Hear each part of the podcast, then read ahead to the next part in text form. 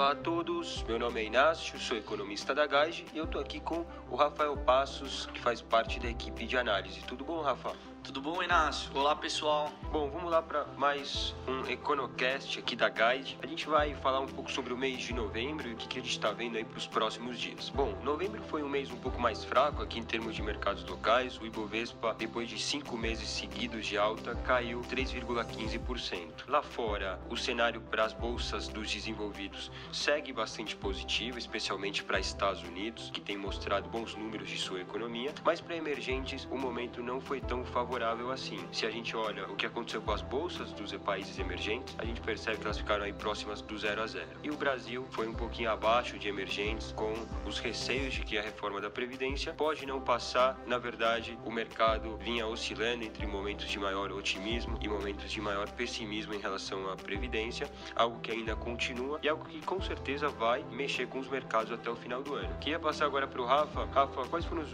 últimos destaques aí, talvez olhando para a Bolsa, a gente da gente passar para outro tema? Bom, pessoal, olhando para a bolsa, a gente teve aí, como o Inácio falou, um, um mês um pouco mais negativo, né, para o Ibov. O setor de consumo ficou bastante pressionado por um momento também de realização, tá? Era aí um setor que vinha tendo altas bastante significantes nos últimos meses e passou aí por um momento mais pontual de realização, tá? Mas a gente segue aí com um view bastante positivo para o setor de consumo. Destaque de alta ficou mesmo com Vale, tá? Em linha aí com essa valorização que a gente viu do minério lá fora. É, só para pegar o gancho aqui de minério, a China tem mostrado bons números da sua economia. Nesses últimos dias, a indústria da China, em novembro, continua mostrando bons sinais e para frente, para os próximos meses, se espera que o setor continue a expandir. Semana que vem tem número da China sobre o setor de serviços na segunda-feira à noite. Então a gente ainda continua monitorando a China, contribuindo para colocar um viés um pouco mais positivo para as commodities, mostrando um bom nível de atividade. E é isso, claro, acaba contribuindo aí para alguns ativos aqui no Brasil, como o Rafa comentou. Bom,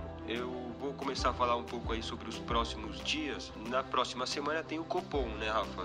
Quarta-feira, o Banco Central deve definir a Selic, deve passar de 7,5 para 7%. Isso está mais aí do que precificado, tá mais é mais do que consensual no mercado há algum tempo já e também bem sinalizado pelo Banco Central. Acho que o ponto fica sobre a comunicação. O que, que o Banco Central vai falar depois de cortar a Selic para 7%? Na nossa interpretação, ele vai tentar deixar as portas abertas para os próximos meses, afinal, ele depende em parte do que vai acontecer com relação ao fiscal. Se a reforma da Previdência começa a ser aprovada, esse é um cenário. Se ela não é aprovada, se o governo sofre uma derrota e percepção de risco aqui no Brasil aumenta, esse é um cenário bastante diferente. Então, o Banco Central provavelmente vai querer deixar as portas abertas. A próxima reunião, depois dessa de dezembro, vai ser no começo de fevereiro de 2018. Então ele tem tempo o suficiente para até lá mudar o comunicado e é isso que a gente espera. Um outro ponto da semana que vem é sexta-feira, saiu o IPCA, o IPCA de novembro. A gente já viu o IPCA 15 de novembro, abaixo do esperado, então a inflação segue bastante fraca. Aliás, 2017 pode terminar com o IPCA abaixo de 3%. Bom, acho que são os dois pontos principais.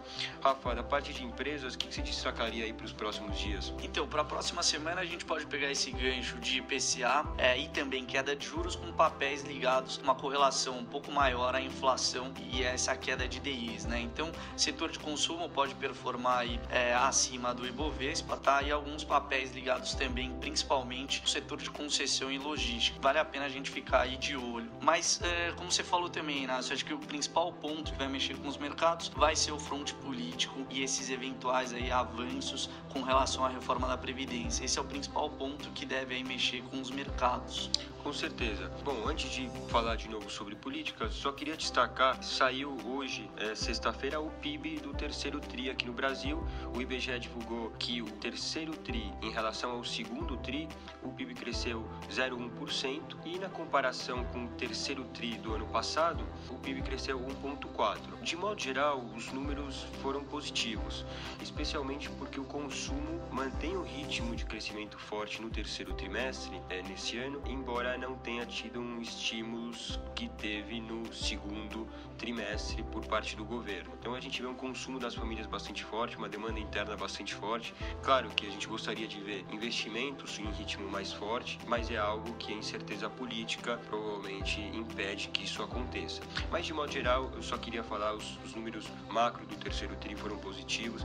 Acho que isso coloca um viés de alta para as projeções para o PIB de 2017 e isso, essas revisões devem começar a acontecer nas próximas semanas. Bom, e aí para fechar, previdência, né? Acho que idas e vindas em torno desse tema. Nesse final de semana, a gente pode ter uma reunião entre o Temer, a equipe econômica, líderes dos partidos da base, tentando chegar a um consenso. A verdade é que o governo não tem os 308 votos necessários hoje para conseguir aprovar a PEC da Previdência e parece que está longe disso. O tom do Rodrigo Maia é um pouco mais pessimista, foi um pouco mais pessimista nos últimos dias, então é esperar que a votação em primeiro turno na Câmara aconteça de fato na próxima semana, no dia 6, como a princípio foi colocado, parece ser bastante otimista. É possível que isso seja postergado, embora o governo, claro, vai tentar votar isso o quanto antes.